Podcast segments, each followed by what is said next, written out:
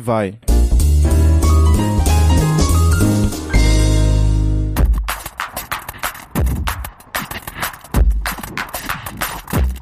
Alô, alô, humanos e humanas! Sejam muito bem-vindos a esse maravilhoso podcast!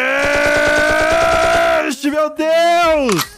Meu nome é João e esse podcast vai ser muito importante pra mim, cara, porque eu vou aprender o processo criativo de ser um escritor. entendeu? Para, velho. Você escreveu o quê, velho? Pô, deixa eu falar. Aqui é o Léo e um cara com TDA tem muita coisa na cabeça, então isso aqui vai ser muito importante pra mim. Obrigado. Aqui é o Heitor e, cara, já tentei escrever algumas coisas e o um problema fudido que eu tenho é com nome. Sempre sai tipo Jorge, é, Marcos, Carla. Sempre é uns nomes muito genéricos, cara. Eu não consigo definir. Adalberto também já saiu uma vez? Já? Escreveu algum Adalberto alguma vez? Adalberto não, ainda não, pô. Mas é porque se fosse Adalberto ia ser um cara acima de 60 anos. Ia ser mais- É, a gente tá com o Wallace hoje também, o Wallace Rodrigues. Se apresenta aí, cara. Ah, tá. Eu, Oi, gente, eu sou o Wallace Rodrigues. Atuo como Koalace no podcast às vezes, principalmente no podcast da qual eu estou mestrando para, essas garo... para esses garotos. mestre. Meu mestre. Mas hoje eu estou aqui como o Wallace Rodrigues, a minha persona mais séria, né? O humilde escritor iniciante de fantasias e livros em geral. Então é isso, galera. Hoje a gente tem um convidado muito especial aqui, tá? Que é o Eduardo Spor, um escritor, tá? É, escreveu as trilogias Filhos do Éden, Batalha do Apocalipse, que também tá produzindo um livro novo, a gente vai discutir sobre isso também, né? E é dono do site Filosofia Nerd. É isso aí, pessoal. Eu tô feliz de estar aí nessa noite aqui, porque a galera deve estar escutando de manhã, de tarde, mas estamos aqui numa, numa noite de quinta-feira aqui. E finalmente, porque esse convite foi feito alguns meses atrás, eu tava trabalhando que nem um louco no meu próximo livro, agora já tô mais. Quer dizer, não tô nem um pouco mais tranquilo, mas, mas finalmente conseguindo. Estamos conseguindo conversar aqui. Vamos bater um papo aí. Corte rápido. Aí galera, vim trazer boas notícias. Aqui é o Rafa e eu estou aqui invadindo o, o corte rápido porque temos uma promoção aqui, né? Você que está aí me ouvindo pode ganhar uma edição especial de Memórias de um Guerreiro, o novo livro do Alf. Tá nesse podcast agora, batendo um papo com o Eduardo Spor sobre criação de personagens, de universos, enfim, tudo sobre o mundo da literatura. Esse livro, ele vem com dedicatória, marca-texto, tudo bonitinho, e também junto dele você pode ganhar uma estatueta da Torre de Sauron de Senhor dos Anéis. O que, que você precisa fazer? Você vai curtir a página do Dois Passos à Frente no Instagram, que é arroba Dois Passos à Frente, a página do Primeiras Impressões, que é Primeiras Underline Impressões 3D, e também a página do Wallace, que é w.r.souzaoficial. Você precisa seguir as três páginas, curtir o post oficial dentro da página do Dois Passos e também marcar duas pessoas. Essas duas pessoas têm que ser pessoas diferentes caso você vá comentar mais de uma vez. Lembrando também que se você comentar mais de uma vez, você tem mais chances de ganhar. É isso aí, galera. Corte rápido. Faca. AK-47.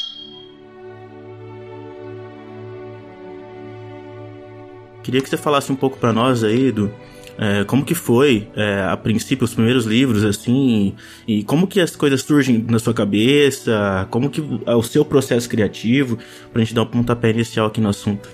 Pô, é, na verdade tem várias coisas envolvidas aí, né? Mas eu, eu acho que é, surge com uma, com uma ideia, com alguma coisa que você tenha visto em algum lugar, que você é- é uma coisa que você acaba, você vem é, desenvolvendo também ao longo de muito tempo, né? Porque de repente tem uma ideia, e só uma ideia em si não quer dizer muita coisa. Aí depois você começa a aparecer os personagens, você começa a pensar na trama. E aí você vai escrevendo os seus rascunhos, né? No meu caso, para depois fazer um, um roteiro. né? E, e aí decidir, tem um momento que você decide, eu vou escrever sobre isso, né? E aí você realmente tem que procurar mais referência e fazer um roteiro para depois finalmente começar a escrever o livro. Pelo menos assim que eu faço. Tem gente que é totalmente diferente. Tem uma ideia, escreve e vai até o final, que eu acho barato, mas eu preciso ser mais sistemático aí. Então comigo é mais ou menos assim, resumindo, né? Mas é claro, é claro que cada etapa é um processo longo aí, né? Existe todo um estudo histórico, né? Se você for colocar a história num, num período de tempo, assim, da, da, da humanidade real, existe todo um processo de pesquisa, né? Sobre a questão de vestimenta, questão de, de, de música, de, de toda uma cultura da época, né? Mesmo o escritor de fantasia, ele pega de referência de alguma época, assim, né? Ou se for, por exemplo, o Tolkien pegava meio que é, Idade Média, mesmo que tinha os, os, os, os, seres fantásticos, ainda tinha aquela, aquela ideia de cavaleiro e tal. Que até a questão das falas tem, tem relação. Tipo, como que o jeito que o personagem vai, vai se comunicar, o jeito que ele vai falar, não é? Você citou aí pesquisa, mas acho que eu chamaria até como uma coisa mais abrangente, chamaria até de referência, né? Quando você começa a pensar numa história, então você vai atrás de referências daquilo. Então, mesmo que não seja uma pesquisa histórica, coisa do tipo, mas o que, que pode você pode ver de fora, né, de outras obras ou de outras coisas, ou de outras uma paisagem ou qualquer coisa que vá trazer um estofo para essa obra que você está criando, né? Então, talvez você esteja se referindo a isso aí. Eu, eu no meu caso, eu não tenho, tipo, eu não tenho todas as técnicas e nem sou um cara como eu dispor, metódico e tal, é porque o cara é um. É o nosso Tolkien brasileiro, digamos assim. Não, mas. É, escritor não, isso, é um né? cara que já tá há muito tempo nisso sabe. e tal. Eu, eu, no meu caso, quando eu comecei a escrever o Memórias de um Guerreiro, que é o meu livro, é o meu primeiro livro de lançamento, é um livro que eu tive a ideia ainda na adolescência, né? É claro que até ele chegar nessa versão de lançamento, ele teve diversos tipos de modificações, até mesmo de trama. Muita coisa mudou a, da minha, dos meus 15 anos aos meus 23, que foi quando eu lancei o livro. Hoje eu tô com 24. Não, eu lancei esse ano, desculpa, eu tô com 24, né? Eu terminei de escrever ano passado, na verdade. Mas enfim, é, eu, é, eu, tô, eu confundi os dois. Mas no meu caso em específico, de onde eu tirei muito das minhas ideias e tal, é, foi de literatura, de muita coisa que eu gosto, porque eu sou um fanboy de história, né? Então eu li muito é, histórias sobre os tempos passados e tal, muita coisa sobre Roma, muita coisa sobre essa época mais, entre aspas, enormes medievais, e muita coisa eu também tirei de inspiração de mesa de RPG. Então, muitos dos personagens que eu utilizo na minha trama, eles são baseados em personagens que amigos meus nas mesas de RPG utilizaram. Que eu não sei se o Eduardo é, fez alguma coisa do tipo, tipo, tirar inspiração em pessoas que ele conhece e tal. Com certeza, o RPG para mim sempre foi uma, um lugar para buscar inspiração, assim, e também referências, como, como, como a gente estava falando né, anteriormente, é sem sombra de dúvida. Inclusive, eu acho que essa, essa ferramenta do RPG para quem joga é muito, é muito boa.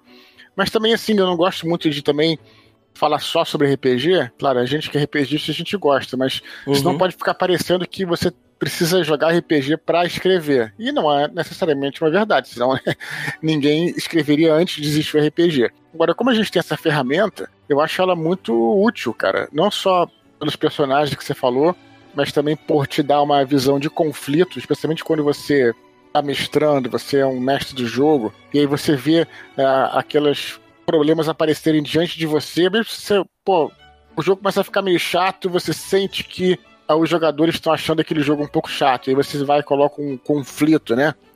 Uhum. Faz um plot twist ali. É, aflora a criatividade. Você vai sentindo, exatamente, você vai sentindo na, pô, no dia a dia ali, né, tal. E, e, e, como qualquer história tem que ter curvas dramáticas. Por exemplo, tinha um mestre de RPG que a gente tá falando conflito aqui. Acho que ele colocava batalha atrás batalha, atrás batalha, atrás batalha, e também era muito chato, porque você só vivia batalhando e é, e era chato. Então tem que ter uma. Não e... tem aquela ludicidade, né, do, do, do, da história e tipo, da criação do personagem, do desenvolvimento de personagem, né? Uhum. É, como qualquer história tem que ter, como eu falei, curvas dramáticas. Então, você tem embora que você tem que. É, é como um arco, né? Você vai puxando a corda, ele vai tensionando, tem uma hora que você tem que soltar, ele perde a tensão depois você puxa de novo. Agora, se ficar sempre o arco tensionado, ou então sempre o arco, é, é, enfim, sem ser tensionado, vai ser uma coisa chata. Você não tem o movimento de vir, ir e vir. Isso que funciona. Essa que é, esse que é, isso que é, essas que são as curvas dramáticas. E no RPG existe isso e você sente na pele na hora. você vê se os jogadores estão gostando, se não estão. Então, para um mestre de, de jogo, né, de RPG, trazer não necessariamente as histórias, porque as histórias você tem que ajustar mas trazer essa, essa, esse entendimento que você tem no jogo para tua pra literatura é muito bom também. Você aprende a criar. É claro que tem outras coisas envolvidas também. Mas quando você vai escrever, também tem que saber escrever, que é outra coisa, é outra mídia, né? Uma coisa que você sabe é, mestrar. Essa é uma parada que é a parte mais difícil, né, cara? É, escrever. Questão de normas, de, sei lá, tipo, do português em si, que é um puta de uma, de uma língua difícil pra caralho. E conseguir desenvolver tipo uma história que fique confortável para ler. Porque eu sou eu, cara, eu sou muito crítico do assim da, da literatura brasileira na época do realismo e tal, um pouco antes do romantismo, que eu achava os livros extremamente difíceis de ler. Eu também. Depois cara. que eu comecei a ler, ler os livros mais ali no final do realismo e tal, que, que eram os livros que eram mais populares, cara, aí que sim que eu comecei a gostar de ler, porque eu odiava ler aquelas obras da escola, obras de, de literatura. Cara, porque é um português chato. E, a, e acho que a técnica de escrita tá nisso, né? De você saber deixar confortável pro leitor. Além de ser a história, a envolvência da história, deixar a leitura confortável. Não, também acho que é por aí, mas antes fosse só as normas, que você citou as normas do português. Que o cara pode saber as normas perfeitamente, pode ter uma ideia também, é, saber o que vai acontecer de capítulo em capítulo, e mesmo assim o texto ficar maçante, cara. Então além disso, além de toda essa questão técnica, existe a questão artística também, que aí entra a capacidade de você criar seu próprio estilo. Que também é um outro, é uma outra dificuldade, né? Você encontrar a maneira qual você escreve, o seu estilo de escrita, eu acho que é um processo gradual. Tipo, não vai ser de uma hora pra outra e provavelmente não vai ser a primeira história que você escreve. Eu, no meu caso, eu comecei a escrever com 12 anos de idade. Obviamente não eram livros, até porque eu não, eu não me achava com capacidade suficiente para escrever livros nessa época, então eu escrevia muito fanfic. Foi aonde eu comecei a escrever e depois disso eu não parei, né? Mas é óbvio que antes disso eu sempre, eu sempre li muito. Inclusive, o primeiro livro que eu li foi um livro que eu peguei na escola. Eu tenho até ele hoje aqui em casa. Tipo, não é uma história muito que eu gosto hoje em dia Roubou e tal. da biblioteca, né? É, é, não. Não, vou, não vou dizer, não vou dizer que eu não peguei, mas também não vou dizer que eu peguei. Não, tô brincando. não, no ar e segue o. Segue Tem o um selo na biblioteca lá. Tem, é, aluguel dia 12 do, do 1. Deixa no ar e segue o jogo. Mas o nome do livro é Caverna dos Titãs. É um livro, é um livro escrito por um brasileiro, o Ivair Calado. Infelizmente eu não encontrei nenhum outro tipo de livro que ele escreveu e tal. Mas enfim, só pra, pra concluir. Eu tive esse processo gradual de aprender o meu estilo ao qual eu me adequava mais e tudo mais. Só que eu tenho um problema. O, até mesmo essa pergunta vai até pro Eduardo, que é: isso já aconteceu com você. Eu passei muito tempo trabalhando no Memórias, no meu livro. E eu sempre estava parando para poder reler ele e tal. E eu mandei ele para um conjunto de amigos, né? Que eu chamo de leitores betas e tal. Com pessoas, personalidades diferentes. Quem eu sei que vai ser verdadeiro comigo e dizer se a parada tá boa ou não tá. Mas eu li tanto o meu próprio livro. Tipo, que eu. Que eu, eu cheguei num ponto que eu simplesmente não queria nem lançar ele mais. Isso depois de já ter assinado o contrato, já depois de já tá na gráfica e tudo mais. Eu cheguei a um ponto de eu não queria nem lançar ele mais. Porque eu comecei a achar que ele tava ruim. Apesar de todo mundo falar para mim que um livro tá bom que o livro tá muito maneiro e tudo mais, recebi os elogios e tal, eu ainda olho para ele e falo que, cara, não tá legal. Tipo, porque eu sei se eu pedaço pra escrever ele hoje, ele seria melhor. Você já passou por alguma coisa parecida com a coisa que você escreve? É natural que a gente sinta isso por questão de que a gente está melhorando, né? A gente está se aplicando e está sendo mais exigente com, com, com nós mesmos, né? Eu acho que isso é uma coisa normal. Tem um, um escritor que eu não lembro qual é o nome dele, que ele também falava, ele sabia que, sabia que ele estava na hora de lançar o livro quando ele não conseguia mais ler o próprio livro, quer dizer, já estava de saco cheio daquele texto. E, e o Bernard Cornwell, o Bernard Cornwell, o grande escritor aí de, de ficção histórica, de romances históricos, ele também era muito exigente consigo mesmo. Ele escrevia, escrevia, escrevia, achava que tudo estava muito ruim. E uma vez ele pegou uma, um, um livro que ele adorava, que ele considerava pô, o livro mais legal do mundo, que ele adorava tal e aí datilografou uma das páginas do livro, como se fosse ele escrevendo. Aí foi ver o resultado e também achou horrível. Quer dizer, então na realidade ele estava sendo muito exigente com ele mesmo, né? Ele, ele usou essa técnica, essa, essa brincadeira, essa coisa para enganar propriamente. Então essas coisas realmente acontecem. Depois que você lê o livro, lê muito livro tal, o próprio livro, tem uma hora que você não aguenta mais. Faz, acho que faz parte, você acaba se tornando. É, para isso que é importante você recorrer também a um serviço de leitura crítica. Tem os leitores beta, que são aqueles amigos seus e tal, que vão te dar uma ideia, uma opinião, mas existe também o leitor crítico, que é um profissional que você contrata e justamente ele vai fazer um parecer sobre o seu livro. Ele vai ter uma, um distanciamento total, ele não está preocupado em te ofender. Ofender não, porque vai, no cara vai ficar vai te ofender, mas ele vai ele não vai se preocupar em é, é, ele vai ser técnico, né? Vai ser duro com você. Não, não, não duro, a palavra não é dura, é sincero, né? Porque o. É claro que o, o amigo, assim, pode né, ficar. Ou até mesmo, assim, de repente gostar também de alguma coisa por ser amigo, aí mistura emocional e tal.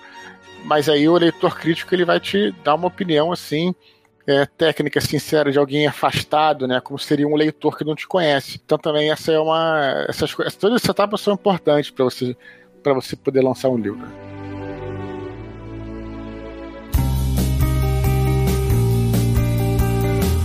Eu tô ficando com vontade de escrever um livro agora.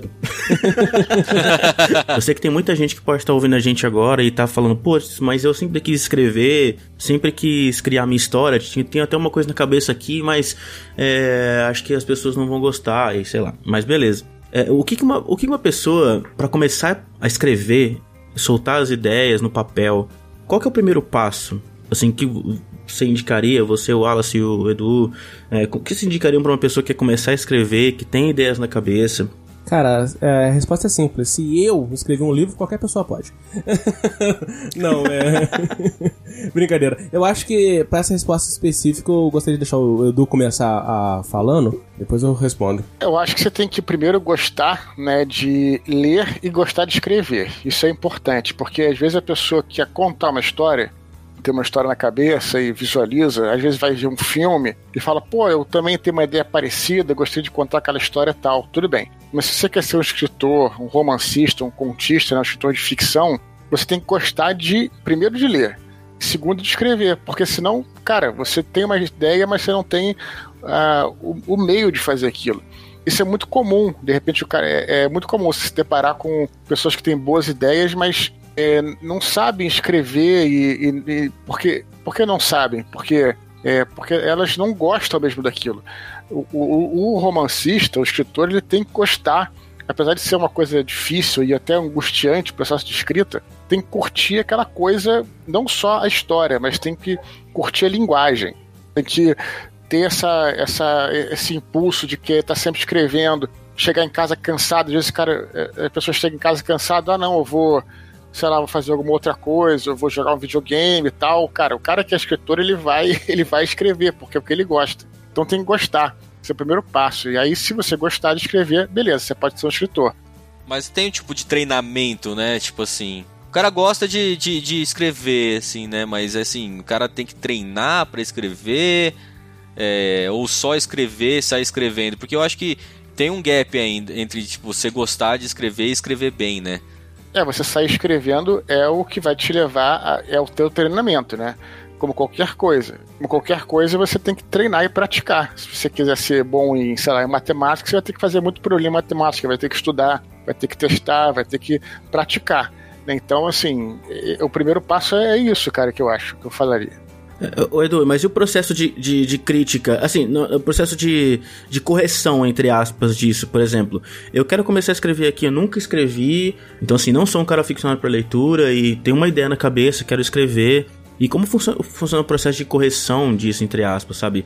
quando você está escrevendo, você tem que gostar daquilo que está escrito, porque um escritor ele sabe quando ele está escrevendo no seu melhor e quando ele está escrevendo algum capítulo que não tá fluindo tão legal quanto ele gostaria. Eu, inclusive, passei por isso diversas vezes e passo até hoje, né? Porque com os outros livros que eu tô escrevendo, que às vezes senti que o, que o negócio não tá muito bem, não tá indo legal. Primeiro de tudo é, você tem que gostar daquilo que você tá escrevendo. Você você terminou de escrever, você falou, ok, e na minha concepção isso tá legal, e aí eu acho que você entra na parte de mostrar pra algum terceiro, seja uma pessoa que vai fazer uma leitura crítica, seja alguém que vai, ou alguém que vai ser o seu leitor beta, ou sei lá, quem mais você gosta de pegar a opinião da pessoa. Porque não adianta você se forçar a escrever algo por escrever, tipo. E, e, e primeiro de tudo que você tem que botar na cabeça é que você, por mais que você escreva,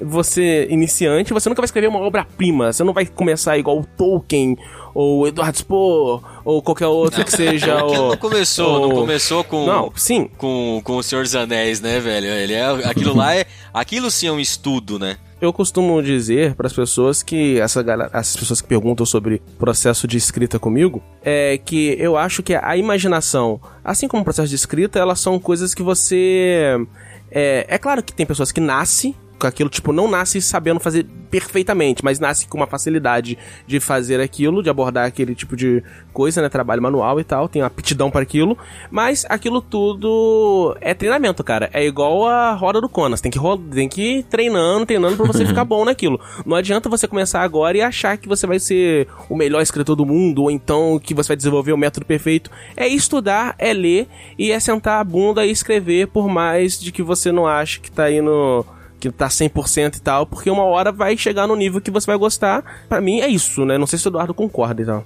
Não, só gostaria de falar que agradecer que você colocou aí o lado do, do Tolkien e tal, mas foi importante você ter falado isso para desmistificar um pouco. Que você falou que o Tolkien não começou com seus anéis, e claro, é verdade, ele começou a escrever desde muito cedo. Cara, e, e, e é isso aí. Você falou, ah, Eduardo começou e já foi, já foi bem e tal. Muito pelo contrário, cara. Eu tenho muitos livros é, não publicados, assim, em livros escritos em caderno, tal, eu escrevo desde os seis anos. Uhum. É, o Batalha do Apocalipse foi um livro que ficou mais ou menos razoável. Eu consegui finalmente fazer algo razoável para publicar. Hum, razoável uhum. não, cara. Pá, não vem com não, essa, não. É, publicável. se você for ver as coisas, as coisas que estão antes, mas o meu ponto é o seguinte: se for ver as coisas que estão antes, cara, é, é, tem muita coisa ruim e faz parte. Então não vai ser a primeira coisa que você vai escrever que, que vai ser um sucesso, tem nada. Talvez até possa ser em casos de gênios, né? Mas assim, é, uhum. é, não é o meu caso, sei lá, né? Pode ser, né? Dizem que é, Hammer foi assim, que Jorge Amado fazia assim, mas de qualquer maneira, eles são gênios. Agora, falando bem sinceramente, é isso, cara. Você tem que. É, primeira coisa que você escreve, tem que ter muito treino, e no começo vai ser sempre. Que é, é normal que seja ruim no começo, porque você está ainda elaborando o seu estilo. E o seu estilo naturalmente vem a partir das referências, de coisas que você leu, que você gosta, né? Que você vai juntar ali, vai ficar truncado, mas no próximo livro você já melhora. E é isso, cara. É, é prática, né? E treinamento. Falando de referências, assim, de referências, de pode ser internacional, nacional. O que, que você gosta de ler? Que não, não fala assim, ah, tipo, eu tenho, eu, eu leio vários livros desse escritor, mas o que você gosta de ler? Em, no geral, você é um cara que. Porque assim, geralmente um cara que, que cozinha muito, um, um chefe de cozinha, cozinha pra caralho e chega em casa e faz tipo um hambúrguer, uhum. faz um negócio zoado. Você tem alguma coisa assim que você fala, pô, isso eu gosto de ler, mas não tem nada a ver com o que eu escrevo? Você tá perguntando um gênero que a gente gosta de ler, mas não, mas não necessariamente é aquilo que a gente trabalha, mas a gente tira algum tipo de influência daquilo? É, isso, é essa a pergunta? É, é, é, tipo, é, tipo, o João, é tipo assim, o João gosta muito de tem muita música que o João gosta que é boa, mas de vez em quando ele gosta de ouvir um brega funk, é tipo isso, entendeu? Ah. É, tipo isso, um negócio que você Poderia ter descrição assim, melhor, entendeu? você entendeu? É tipo assim, uma coisa que vocês gostam de, de ler por, mais por diversão do que por trabalho, entendeu? Quer ver? Eu tô com hamburgueria. Eu faço hambúrguer todo, toda sexta, sábado e domingo. Sexta, sábado e domingo e, e nenhum outro dia da semana eu como hambúrguer. Eu como salada, não é mesmo. Tá, é, eu tenho, eu, eu tenho aqui a minha prateleira de livro, que é bastante é, ampla até. E não necessariamente tem só os gêneros que eu curto escrever, que eu acho que eu me dou bem escrevendo. Eu gosto muito, por exemplo, eu tenho aqui alguns livros do Stephen King e tal. O Witch, a coisa, vamos pegar um mais popularzinho. É um livro focado em terror, né? Um suspense e tal, terror. E não necessariamente é um gênero que eu me atrevo a escrever, até porque eu sou muito cagão e eu não consigo, eu não acho que eu tenha essa aptidão para escrever coisas criativo isso, não é não, não é focado em terror. Eu sou mais focado em fantasia, é, seja ela medieval ou não, ou não precisa necessariamente ser medieval. Mas eu sou mais focado em fantasia. É isso, né, que você perguntou, né? Então eu curto muito o gênero de terror. Eu, te, eu tenho algum gênero de terror aqui. Eu curto também. Agora me fugiu a cabeça o gênero que é, mas esses livros mais de romance, não no sentido, não no sentido novelesco é quase como se fosse uma biografia, mas não é biografia não, porque tem, chega a ter uma história nele. Mas não tem ação na história, sabe? É, é muito mais romanceado no sentido ah, de... tipo uma recordação da Casa dos Mortos. Isso, é... isso, isso, isso. Eu, tenho, eu curto muito, também muito ler esse tipo de livro também. Cara, vou ser sincero, hoje em dia, eu realmente, é, o que eu mais gosto é, são gêneros ecléticos, assim, não, não se apegar... É justamente essa, essa coisa diferente de conhecer estilos diferentes e livros completamente diferentes. Eu realmente já fui mais apegado à fantasia. Na verdade, eu comecei a, a ler, não foi nem com a fantasia, na verdade, claro, comecei a ler no colégio, é com livros assim mais infanto-juvenis e tal. Depois, é, ao entrar na literatura adulta, para mim foi Sherlock Holmes, que eu adorava, adoro, assim, porra, achava, adoro. Eu, eu gosto de todos. Fera. Depois fui pra fantasia, quando comecei a jogar RPG. Senhor dos Anéis, com certeza, né? Eu já, é, já fui, já fui assim, muito mais apegado ao gênero fantástico tal. e já, já, na verdade, já gostava também de romance histórico tudo. Uhum. Mas hoje em dia, cara, o meu grande lance, assim, que eu mais gosto é pegar livros muito diferentes. Claro que livros bons, né? Então, assim, eu sempre tô de olho, de repente, no livro que é de um livro que, sei lá, foi um prêmio, sei lá, Pulitzer, um, um livro que foi um prêmio literário, galera, que um livro que seja legal, mas que seja totalmente diferente de tudo que eu já li. Uhum. Para mim, esse é o grande barato, assim, hoje em dia, sabe? De e procurar, porque isso acrescenta muito é, e ajuda a amadurecer o seu texto como escritor entendeu? Você ver outros estilos, né? Conhecer outras maneiras que se conta uma história. É, por exemplo, a gente que trabalha com é, fantasia, apesar de que agora estou indo para o romance histórico tudo, mas tem muito assim essa coisa de, de seguir às vezes a, algum, algumas regras literárias, né? E tem outros livros que quebram totalmente essas. essas nada de sempre li, para falar a verdade. Tem um livro, por exemplo, que é totalmente desregrado, que é o Apanhador no Campo de Centeio, que eu li quando eu tinha 17 anos, eu adoro esse livro, acho maneiríssimo. É eu li e não entendi metade desse Exatamente. Eu achei bem louco. Ele é muito louco, mas é, ele, é, ele é interessante porque ele justamente não tem, não tem nem é, não tem pé nem cabeça, mas a maneira como a, é escrito, aí que, tô, aí que, tô, que é o lance, que a gente estava falando antes. Porque o que, o que é importante também no escritor é a forma de escrever. Né? Você não baixa você ter uma boa história. Isso é importante também. A gente não pode nunca deixar a trama nem a história, nem o enredo de lado, mas também a maneira como você escreve, cara. Prosa em si. Isso, quanto mais você conhecer estilos diferentes, melhor vai ser para você, eu acho, sabe? Cara, não sei se você concorda comigo, mas, por exemplo, eu, eu adoro Stephen King. Eu, tipo, pra mim é, é o que eu mais gosto de ler.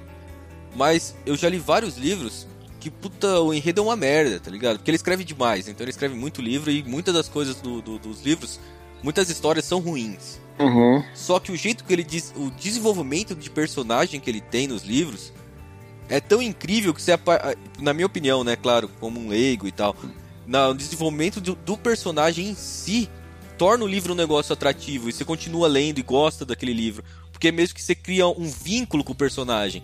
Isso que eu acho da hora. É. Uhum. Tipo, tem o é, Mr. Mercedes, a trilogia lá, que é um, um livro relativamente novo dele. A história não é legal. Tipo, não é uma história tão envolvente, mas o, o personagem você vira o seu, o seu brother, tá ligado? Você é aquele livro que você fecha a última página e fala: caralho, velho, vou ficar só com saudade do, do personagem principal, uhum. entendeu? É um livro que o personagem carrega ele. Eu, eu tentei fazer isso com o meu livro também. Que esse é, existe o mundo e tal, existe toda a geografia do mundo, existe todas as nações, existe a história de todas as nações, tudo mais. Eu tento dar aprofundada ao máximo que eu consigo em todo mundo, mas eu, é, o, o, livro ele é escrito como um fosse um diário. Tipo, é um diário escrito por um. Tanto que deve um nome Memória de um Guerreiro, né? É um diário escrito por um soldado. E aí ele tá descrevendo como é que foi a vida dele inteira. E nisso eu tento fazer o livro ele ser sustentado não necessariamente pelo mundo que envolve ele, mas pelos personagens. Então eu trago muito pensamento, eu trago muita descrição da visão deles sobre aquele assunto, sobre aquele determinado personagem que interage com ele e tal.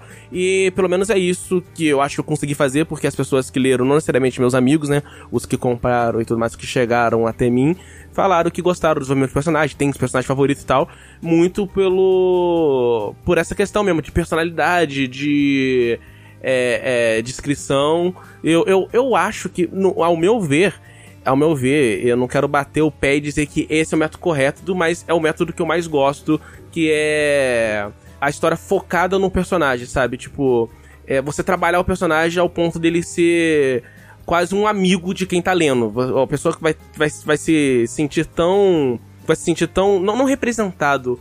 Mas apegado. é como se tivesse. Isso, é como se tivesse um amigo ali, sabe? Tipo, você vai conhecer e vai se sentir apegado ao personagem. É, ao ponto de você fazer amizade com ele, mesmo ele sendo um personagem de ficção. Porque eu acho que é o, Stephen, é o que é o Stephen King faz nos livros dele, que eu acho isso muito foda também. É mais difícil criar essas coisas, esses detalhes, tipo assim, ah, eu vou criar uma aldeia, eu preciso criar a história dessa aldeia, como ela surgiu, os detalhes dela, do que Cara, a história em si. Eu não sabia, eu vou deixar o Eduardo responder, mas porque eu não saberia responder isso, porque para mim é um processo muito natural.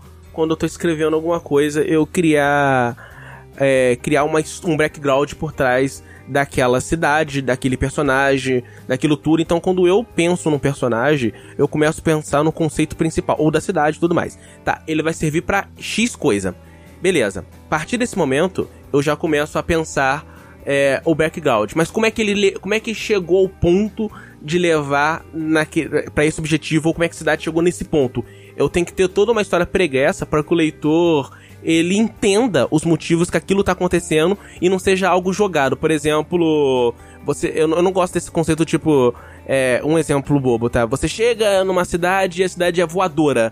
Tá, mas e aí? Por que, que é uma cidade voadora? O que que levou aquela cidade a voar? Por que, que ela é tão diferente? O que que faz os habitantes daquela cidade? O que que faz o, os personagens que vivem lá? Como é que isso afeta a vida dos personagens? Então eu gosto sempre de detalhar muito esse tipo de coisa, sempre dar uma ambientação legal para que o leitor se sinta é não representado, eu, cara, não tá me fugindo a palavra, mas enfim, eu acho que eu fui incluso bem claro. Isso, incluso na história, é. Ele entenda e tudo, entenda a motivação. E conta você, Eduardo, nesse quesito. Cara, é, você falou sobre.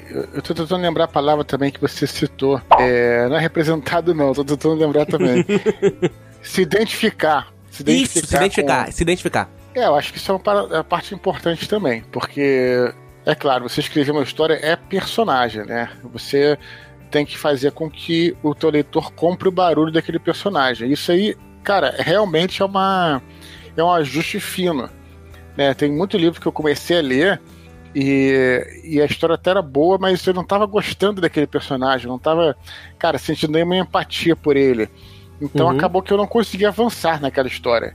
Então eu acho isso uma coisa muito importante, você realmente criar um personagem e personagens em volta, né? Que sejam é, realmente. Carismáticos.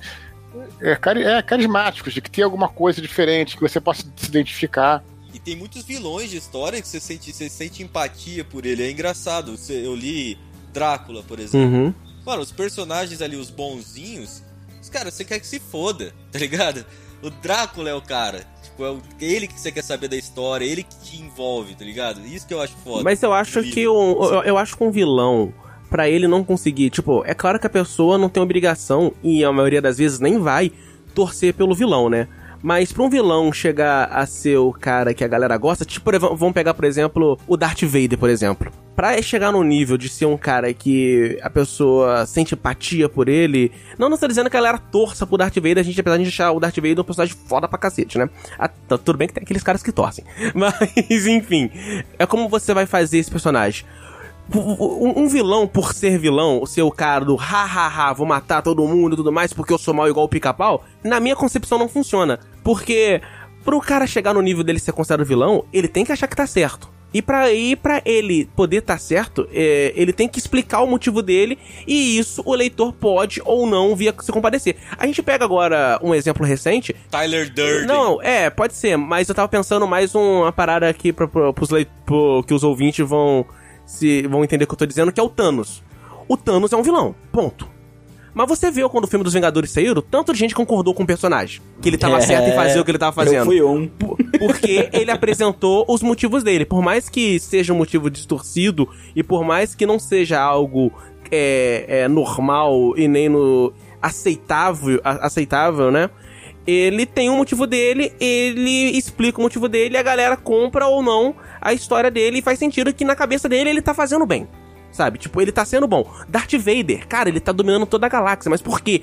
Porque ele quer botar, trazer ordem pra galáxia. Então, na cabeça dele, ele tá fazendo bem. ele tá sendo um fascista. Ele tá sendo um cara, tipo, muito, muito ruim. Mas para ele é justificado o que ele quer fazer, sabe? Ele não é o Pink do Pink Cérebro que quer apenas conquistar o mundo todas as noites. Não, ele tá fazendo o que ele acha que é correto. Cara, eu vejo que é isso aí. Os personagens têm que ter, então, usando uma palavra-chave aqui, a motivação, né? E essa motivação tem que ser coerente. Então, assim, claro que se você citou Star Wars também, e também tem um outro vídeo, um vídeo que eu vi, que falava sobre por que, que o Jar Jar Binks é um personagem ruim. E eu não vou nem entrar aqui, eu, eu julgando cada um é, acha o que tem que achar.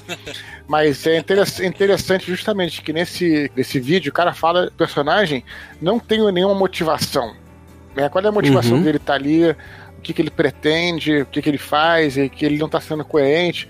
Então achei isso interessante realmente, né? Então existe em, em, livros que ensinam técnicas de roteiro, se fala muito isso quando fala em personagem. Qual é a motivação do personagem? O que, que ele busca ali? Para você também é, querer buscar junto com ele aquela o que ele, o que ele pretende, né? Então é isso, é aí que você falou.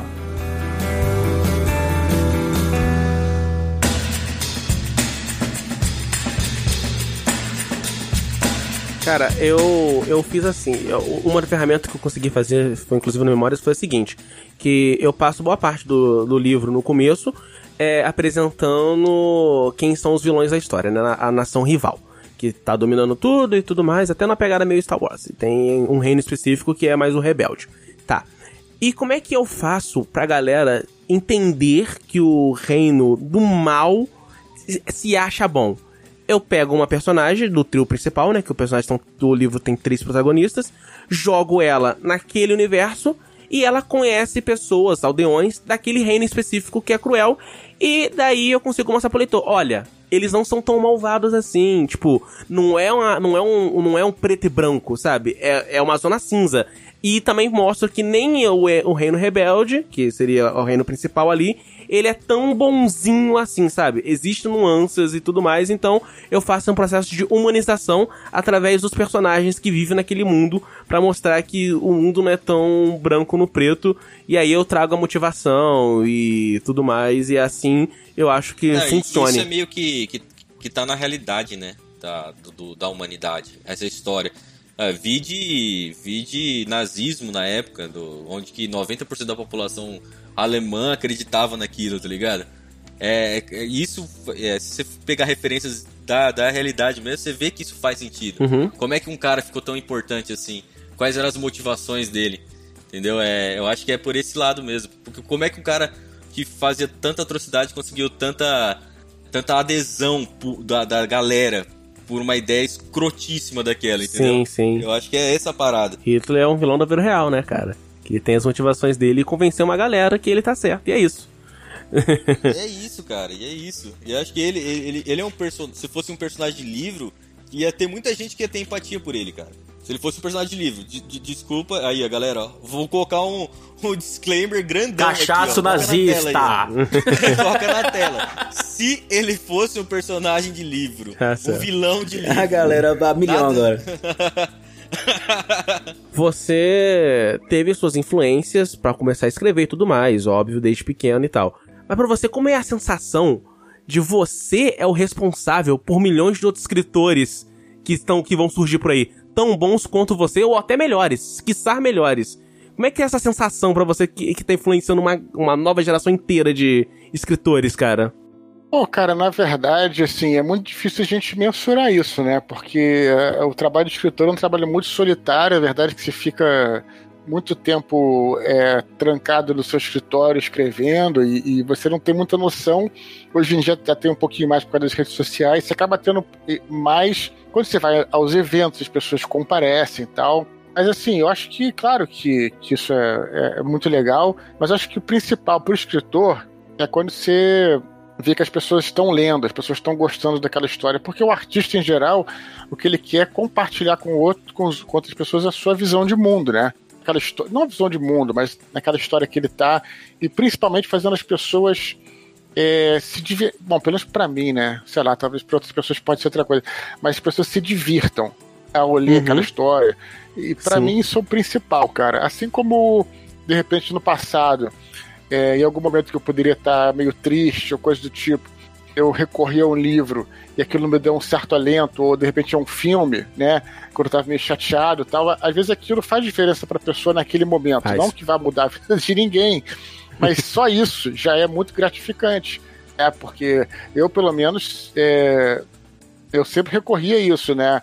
Aos meus livros, a, pô, aos filmes que eu gostava, tal, momentos difíceis da minha vida. Então penso muito nisso, poder devolver isso de alguma forma é muito gratificante, né? É, e, e, pô, se alguém se inspira para escrever também e tal, claro que, que é bacana. Por isso que, cara, eu, sempre que eu posso, eu converso com essa galera, eu pô, tento, né, tenho uh, os podcasts e participo e faço vídeos também e sempre respondo uhum. e-mail, sabe? É, faço o que é possível, né? Claro que eu também sou uma pessoa só, não tenho como atender a todos, mas é claro que é muito gratificante, cara. A gente fica, fica feliz. Mas a verdade é que tu não tem muita noção, assim, porque é aquela coisa, né? Você acaba ficando solitário a maior parte do tempo. Então, é, às vezes é difícil até você mensurar isso também. Você se importa quando você está escrevendo em passar uma mensagem? Eu acho que quando a gente começa a. Assim, essa é uma armadilha que eu acho que não é bom o escritor cair, na minha opinião, sabe? Quando você começa a passar uma mensagem, aí de repente querer, sabe, tipo, é, vai ensinar, por exemplo, é quando você, eu, por exemplo, nesse uma história que eu estou escrevendo, eu tenho vontade que as pessoas aprendam um pouquinho ali sobre uma parte histórica, mas depois vai procurar no, em outros livros e tal. Mas eu acho que o importante é você escrever uma boa história e compartilhar aquilo com as pessoas sem. Porque também as pessoas vão entender aquilo da maneira que elas quiserem. Uhum. Então, às vezes, a gente fica. E, e também acho perigoso, às vezes, você pensar que. Ah, quer passar uma ideia tal. Eu não sei, isso aí começa a ficar um pouco panfletário. Aí eu, a tua eu... ideia, aquela coisa que você quer é, passar tal, acaba sendo maior, acaba ganhando uma proporção maior do que a própria história, do que os próprios personagens. Isso não é bom. Eu não vejo isso como uma coisa boa. Eu tenho uma visão tipo o Tolkien nesse sentido que as pessoas acharam, achavam que o Senhor dos Anéis era alegorias pela situação que o mundo estava passando naquela época, e ele sempre falou que não era, né? Que era, gente, para, para de fazer a comparação, é só uma história. Eu, eu tenho o mesmo pensamento, cara eu, eu escrevo meus livros e tal, e eu não tento passar nenhuma mensagem. Se a pessoa vai tirar alguma coisa boa daquilo, ok, legal, mérito dela e, tipo, é a compreensão que ela tem do mundo e que fez ela pensar daquela forma e aí ela conseguiu tragar uma mensagem daquilo ali. Mas eu não necessariamente eu tento forçar uma visão de mundo, porque eu, eu acho que, eu, assim como o Eduardo, eu acho que esse não é o objetivo. Eu acho que o mais interessante mesmo é o escritor contar a história que ele tem para contar, sem alegorias, e se a pessoa vai se identificar com aquilo, aí já não cabe mais a gente, já não tá mais na nossa mão, né? Interpretação tá é uma coisa que é muito individual, é muito né? Isso, é muito individual, muito, muito individual, cara. E eu concordo 100% com o Eduardo nisso. E eu não acho que você deva escrever passando mensagem, não. Muita politicagem geralmente estraga tudo aquilo que você vai fazer, na verdade. Porque você, você polariza o seu público dessa forma, né? A galera que vai te acompanhar e tal. Se você começar a meter muita coisa de sua visão do mundo, seja espiritual, seja espírito, espi, is, ih, rapaz, travou. Espiritualidade, travou. É, seja Espiritualidade. Visão, isso, seja uma visão política ou até mesmo futebol, também não gosto muito de entrar nesse assunto e tal, nem no meu próprio podcast. Não, nem eu não acho. Deixa quieto, deixa é, então, enfim. Até, enfim, até, é até, porque também, até porque também isso é uma, uma, uma maneira de você subestimar o teu público, né? Uhum. Porque você vai escrever uma história e eles vão tirar a conclusão que eles querem. Isso que é Sim. bacana. Especialmente na literatura, né? E quando você começa a. Eu, vou até usar um outro exemplo aqui, né? Que não tem nada a ver com isso, mas, por exemplo, o Avatar, por exemplo, o filme Avatar. É, tem umas coisas ali que eu acho que, é, de repente, ele fala muito, né? Em vez de deixar a fluir a metáfora, ele explica: ah, nós temos que fazer aqui na Terra tal, para que o bichinho possa renascer e tudo mais tal. Uhum. Não precisa falar isso, né? Deixa que a pessoa interpreta daquilo. Só mostre que a pessoa vai, vai entender aquela metáfora. Então, quando você começa. Ou não, e tudo bem, né? E não, Ou não, não, e tudo bem, é. Na, na realidade, é. as, as melhores histórias acho que são justamente essas, cara. São as histórias que você não depende da metáfora você depende de um. Você tem a, a camada superficial, e aí, se o cara quiser se divertir ali naquela camada superficial, assistir uma batalha, tiros, lasers e coisas do tipo, e se divertir, tá perfeito. Mas aí se o cara quiser depois ver uma outra vez, porra, ter uma visão mais profunda da parada, aí tudo bem, ele pode ter. Então, mas acho que, que você não precisa ficar pensando muito nisso. Tem que contar a tua história e naturalmente a história vai vir com metáforas, porque você tá contando uma história, né? Tem personagens, tem situações que são fictícias, por mais que seja um livro realista, que é um livro de ficção, as situações são fictícias, então elas, elas vão estar tá ali alguma, algum significado. O, o livro, as palavras do livro, ele é uma porta de entrada para o um universo. O, o autor, ele tá te propondo aquele mundo. Ele tá te propondo levar você para aquele universo dele. Cabe a você, como leitor, decidir se você vai ou não partir para aquele mundo. É claro que tem pessoas que podem ter a experiência de ler um livro, assim como uma pessoa que lê uma, um, uma revista, né? Tipo, são palavras que contam uma história e tudo mais e não embarcar muito na história. Mas quando o livro te toca, quando ele puxa você para aquele universo, cara, é muito bom. Você sente a sonorização, você consegue sentir aquilo que você falou. Você se sente naquele lugar, você se põe naquele local. Uhum. É uma experiência sinérgica, cara. Sim, é sim. uma experiência sinérgica. Você vê você vê a imagem, você sente cheiro, você, você imagina um barulho, cara, você fica com nojo, você fica feliz, você fica triste, cara, você fica até cansado lendo às vezes. Mano, eu já me senti, tipo, meio. Caralho, o cara tá correndo pra porra, e você fica meio, tipo, junto com o cara. Parece que tá correndo uma maratona. Eu li Senhor dos Anéis quando eu tinha os meus 15 anos de idade. Aí eu li na sequência. Li o Hobbit, depois eu li os três Senhor dos Anéis. Inclusive, você tá olhando os pelos aqui agora. Quando eu cheguei no final do Senhor dos Anéis, no terceiro livro, no, no Retorno do Rei, né? Quando eles estão. Quando o Frodo e o Sam estão chegando para poder queimar o anel e tal. Cara, eu tava me sentindo exausto igual os dois. Só queria que aquilo acabasse. Não é porque eu tava achando o livro cansativo e nem ruim. Não era um cansaço físico, sabe? Tipo, não era eu tava. Eu, eu, eu tava emocionalmente cansado, exausto com aquilo. Eu só tava. Eu só via a hora de, pelo amor de Deus, vamos conseguir queimar esse anel logo, vamos acabar com essa jornada, vamos voltar para casa. eu, eu quero voltar pro condado, gente. Me leva de volta pro condado. E eu tava nesse jeito, cara. Eu tava desse jeito. Você, você chegou a ler um livro que você sentiu essa conexão, Eduardo? Pô, com certeza, acho que vários, né? Vários livros. Pô, parar pra pensar Mas aqui. O, o, o seu top, o seu top 3. Pô, tem que pensar aqui. Você tá esses primeiros que eu li lá, então, já que é, tem, o, tem esses de fantasia, né? Que é, é Crônicas de Dragonlance, né? Foram os primeiros que eu li, primeiros livros de fantasia que eu li quando eu estava começava a jogar RPG. E era maneiro porque a gente, eu lia o livro e jogava nos fins de semana. Lia os livros durante a semana, os romances durante a semana e jogava no mundo de RPG durante, durante o fim de semana. Então era maneiro que, cara, é, praticamente você. Era uma experiência é, imersiva, né, de viver naquele. E, meus amigos estavam lendo também, os amigos estavam lendo também ao mesmo tempo. Então, esse. O Crônicas de Dragonlance, né, eram, são seis livros aí.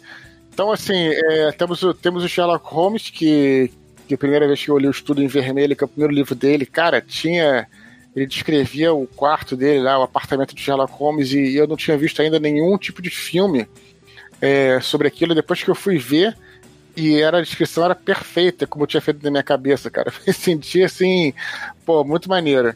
E... Ele fazendo as experiências, né? E o cheiro das experiências, é, é da hora. Sim, não, até mesmo até a disposição dos móveis, assim, sabe? E se você for ver a, a descrição no, no livro, ela não é uma descrição de estilo Tolkien, não, é uma discussão de uma página no máximo. Poucos conseguem ter uma descrição estilo do Tolkien, cara. Poucos conseguem ter aquele não, nível eu, de detalhamento. Não, eu digo isso porque, pô, aí você escrever, escrever em uma página e ainda assim ficar idêntico ao que uhum, uhum. foi retratado depois, sabe? Por outras pessoas que, né, quando eu fui o primeiro filme de Sherlock Holmes, que eu vi o primeiro filme foi depois de eu ter lido o livro, porra, é, é, era igual eu falei, caraca, realmente o cara tinha uma magia de, de né, de, de Conseguiu fazer mais de uma pessoa, entendeu mesmo que eu entendi. É, ele projetou a imagem daquele na cabeça da pessoa com poucas palavras, sabe? É um troço meio que até mágico, né? Eu tenho um livro também, o Shogun, que eu sempre falo nos Nerdcast, que foi o primeiro livro, porra, de mil páginas que eu li quando eu tinha 18 anos também. É um livro que, cara, como ele tinha mil páginas, eu li ao longo de, sei lá, talvez cinco meses. E aí, cara, é, foi impressionante porque eu realmente, quando chegou o final do livro, eu me sentia meio que estivesse passando cara, é, o tempo todo do, do livro, né? Assim, porque uhum. eu demorei para terminar de ler. Eu, eu li um em sequência do outro, assim. Geralmente, quando eu pegava pra poder ler coisas novas, eu ia lá e comprava tudo da parada, né? Eu tô lendo o Guerra das Rosas agora também. Só que o Guerra das Rosas, infelizmente, tive que prestar pra minha namorada. Que ela insistiu muito pra poder pegar. Ela tá com ela, então eu tive que dar um pause na minha leitura. Mas eu li Senhor dos Anéis. Sou chato pra emprestar livro. Ah, eu também sou chato, cara, mas ela tem as formas dela de me convencer. Mas enfim. Aí. E o outro que. o outro que. O outro que eu li também em sequência também foi Filhos do Éden. Que inclusive, Eduardo, aproveitar que você tá aqui, eu tenho que falar que Filhos do Éden, o primeiro livro, caraca, hum. cara, é para mim, é meu, dos seus livros, pra mim é o meu favorito. O primeiro é esse que você tem assinado? Não, não, é o Batalha do Apocalipse. Mas o Filhos do Éden, é, para mim, é o meu livro favorito. É, é, um dos mais dinâmicos, né? Talvez não, seja sim, por cara, isso. Né? É, é, não, sim, exatamente por causa disso. Porque eu sou o leitor, talvez isso mude no futuro porque eu ainda sou novo. Mas eu gosto muito de coisa muito mais dinâmica, sabe? É não necessariamente infanto-juvenil, porque eu já passei dessa época. Eu descobri que eu passei quando eu parei pra poder reler os livros do Percy Jackson que eu amava na época da infância e adolescência e tal. E, hoje em dia, apesar de ter todos, eu uhum. já, tipo, já. Hum, não é muito mais meu estilo. Mas ele é um livro muito dinâmico, cara. Eu me senti como se tivesse, eh, tivesse vendo um thriller. Tipo na pegada do Logan, sabe? É, eu, eu, me senti naquela uhum. pegada de uma viagem e tudo mais. E, cara, é muito foda, cara. Muito foda mesmo. Eu gosto muito também do, do Anjos da Morte e tal, mas eu acho ele mais lento, né? Porque eu acho até que. Sim, eu, eu, eu, acho que eu, eu, eu ouvi foi no Nerdcast que você falou sobre. É, é, é, essa foi sua intenção mesmo, né? O primeiro ser mais dinâmico e o segundo já ser mais lento e tudo mais e tal. Porque são. É como se fossem temática. É como se fossem gêneros diferentes, né? São livros. É a mesma história é o mesmo universo, os mesmos personagens, mas são em gêneros diferentes. Inclusive, eu acho isso muito foda. Exatamente. É, mas enfim, é isso. Eu nem lembro o que eu tava falando, parei pra rasgar a seda aqui. eu nem lembro o que, que, eu, que eu ia falar. Só ia comentar que eu acho legal que realmente tem essa coisa, que uma coisa que eu me orgulho desses livros foi ter feito quatro livros muito diferentes um dos uhum, outros. Então, sim. assim, Sim. O, assim, tem gente que, pô, não larga Batalha do Apocalipse. Outras pessoas adoram o Anjo da Morte. Outras pessoas preferem o Paraíso Perdido. E tem uma galera que gosta muito do, do Herdeiro de Atlântida. Então, assim, é legal, porque pelo menos essa, essa missão eu completei, assim. Né? Eu nunca tive a intenção de fazer um, um, livro melhor do que o outro. Porque se você ficar pensando nisso, cara, aí, cara, você não escreve nada. Porque você vai ficar se comparando, sabe? Uhum. faz diferente, sabe? Tenta fazer diferente. Eu, eu tô no meu momento agora que eu acabei de escrever o meu o Memórias, eu quero fazer uma trilogia. Que é, é, pelo menos, eu acho que eu tenho uma história com uma trilogia. Vamos ver quando eu estiver escrevendo o segundo livro. Só que nesse só que nesse meio tempo, eu. É como eu te falei no começo do, do, do cast. Eu li tanto o universo de memórias, e é algo que eu trabalho desde meus 15 anos de idade. Então eu tô tão cansado desse universo e eu quero contar outras coisas, outras histórias. E aí eu tô escrevendo agora. É, um do, eu tô escrevendo três livros que eu tô escrevendo no momento. Aí já vai do meu TDA, que é trabalhar em um monte de coisa ao mesmo tempo. E aí eu acabo demorando mais pra fazer as paradas. Eu tenho que me, me focar numa coisa só. Mas um que eu mais tô avançado, que eu já tô quase concluindo, Mega City, né? Esse é o nome provisório, que é um livro sobre super-heróis. É um universo de super-heróis e tal, com uma pegada um pouco diferente da Marvel e DC. É nesse gênero e só que eu tô escrevendo livros em gêneros diferentes. Por exemplo, eu tenho esse Mega City, que ele é um gênero de. Eu acho que eu posso dizer até que ele é fantasia, apesar de não ser fantasia medieval. Ele é fantasia.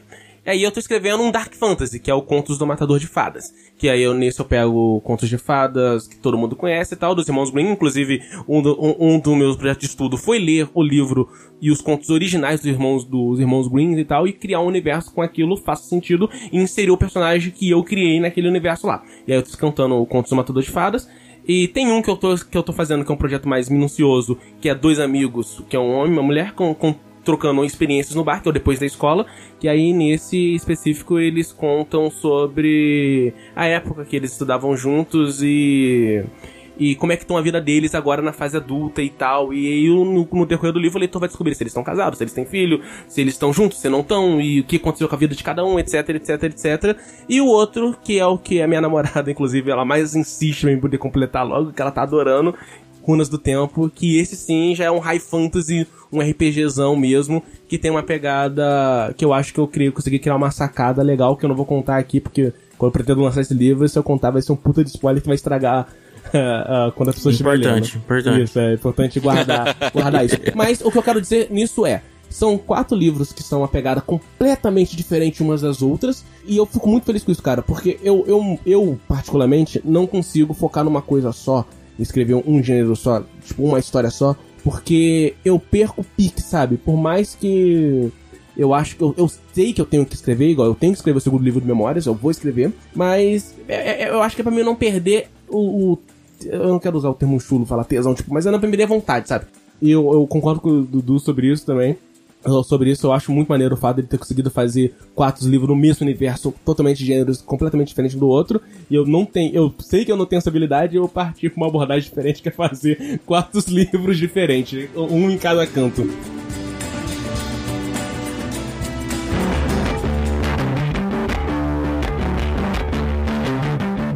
Já que o Wallace tava falando dos projetos dele, que eu achei caralho foda, eu tô curioso pra caralho pra poder ler. Uhum. Principalmente esse último agora. eu queria que você falasse do seu projeto novo também, do Santo Guerreiro. Eu queria que você falasse, explicasse para nós aí, também para divulgar o seu trabalho. Eu queria que você falasse também sobre o seu podcast e os outros os trabalhos que você já desenvolve. É, para o pessoal que ouve a gente também saber, né, mais um pouco de você. Beleza, cara. Meu podcast ele tá parado, mas não está morto. Ressuscitará em breve aí que eu desconstruindo. Meu podcast do blog Filosofia Nerd, né? Que eu já tenho algum tempo, mas gravamos uma quase que uma edição por ano, praticamente. E, mas, mas quem quer me acompanhar também em áudio, pode me procurar lá pelo meu canal do Telegram, que quase todo dia eu publico um áudio lá. É t.me barra Eduardo Spor, então também. E toda quinta-feira temos um mini pod em que a gente faz literatura e eu, Thiago Cabelo lá que é meu parceiro nesse projeto aí. E, cara, para quem quiser falar comigo aí, é só me procurar nas redes sociais, ou Eduardo Spor ou Dudu Spor. E já estamos com a pré-venda aí do meu próximo romance, que é o Santo Guerreiro Roma Invicta, um romance histórico que se passa no fim do Império Romano, né, no início da decadência do Império Romano, e que o personagem principal é São Jorge. Na verdade, ele é retratado com o nome grego, né, Georgios, e ele é um guarda do imperador Diocleciano, então é um, mas é uma pegada, em vez de ser uma pegada religiosa, como a gente está é, é, mais acostumado a conhecer com São Jorge, é uma pegada histórica. Na realidade, é um personagem lá, um, um, um soldado do imperador Diocleciano que está nesse período aí do final do terceiro século, né, da crise do terceiro século.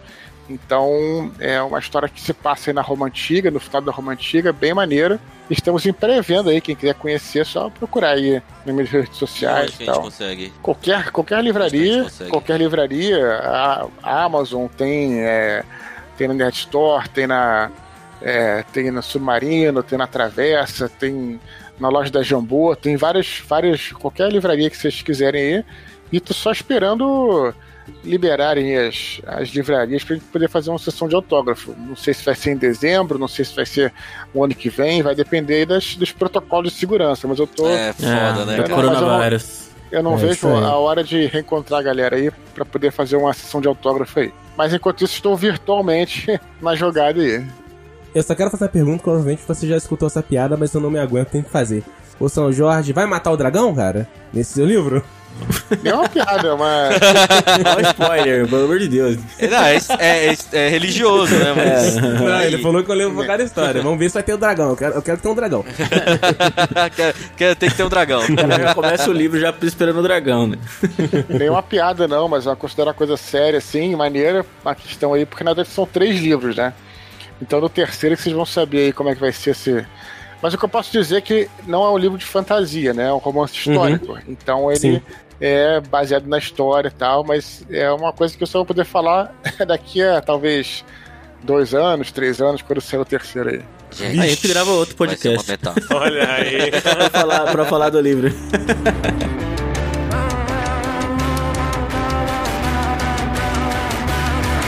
Legal, pessoal. Edu, eu queria agradecer mais uma vez aqui a sua presença. Infelizmente tem que encerrar. Muito obrigado. Por mim, aqui eu já ficaria aqui umas duas horas Podia ser três, quatro horas. É. Vamos, vamos. Papo de livro de quem gosta de ler, e que quando junta os idiotas e vai que vai. Mas agradeço aí de novo o convite, foi muito maneiro. Falamos aí sobre essa nossa paixão que é literatura, é sempre bom, cara vocês não têm ideia de como é que é importante a gente manter sempre esse hábito vivo, né? da gente ler, da literatura. É, que a gente tá falando até de, de preço, tá falando, ah, o livro talvez seja mais, mais caro, mais barato, a gente chegou a falar isso do, é, durante o programa, mas o livro só vai baratear quando a gente comprar, cara. Quanto mais gente comprando, as editoras, você vai dar oportunidade para autores novos, faz, vai ter mais leitores. Então, se a gente comprar livro, cara, é uma coisa excelente, é bom, bom para todo mundo. Eu também aproveitei essa pandemia para comprar muito livro. Inclusive, cara, é, é, é, que eu pareço que eu tô só forçando a barra pra falar que eu sou fã mesmo, mas foi nessa pandemia que eu consegui comprar o Filhos do Alien é, a gente Universo sabe, Expandido. A gente sabe. Foi ne...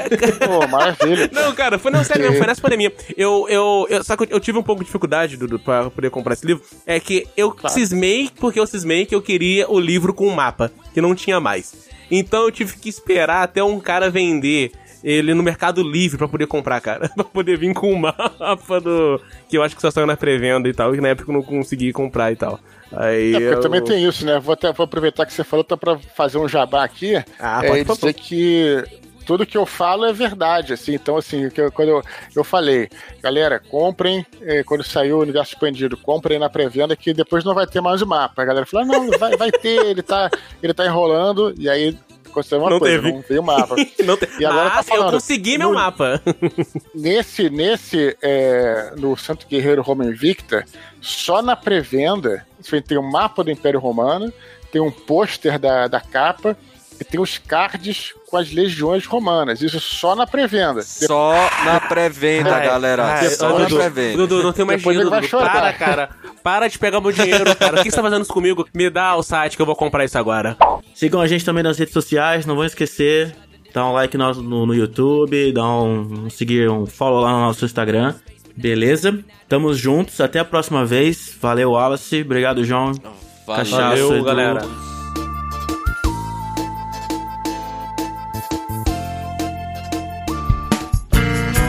A edição desse podcast foi feita por bancodecerebros.com.br.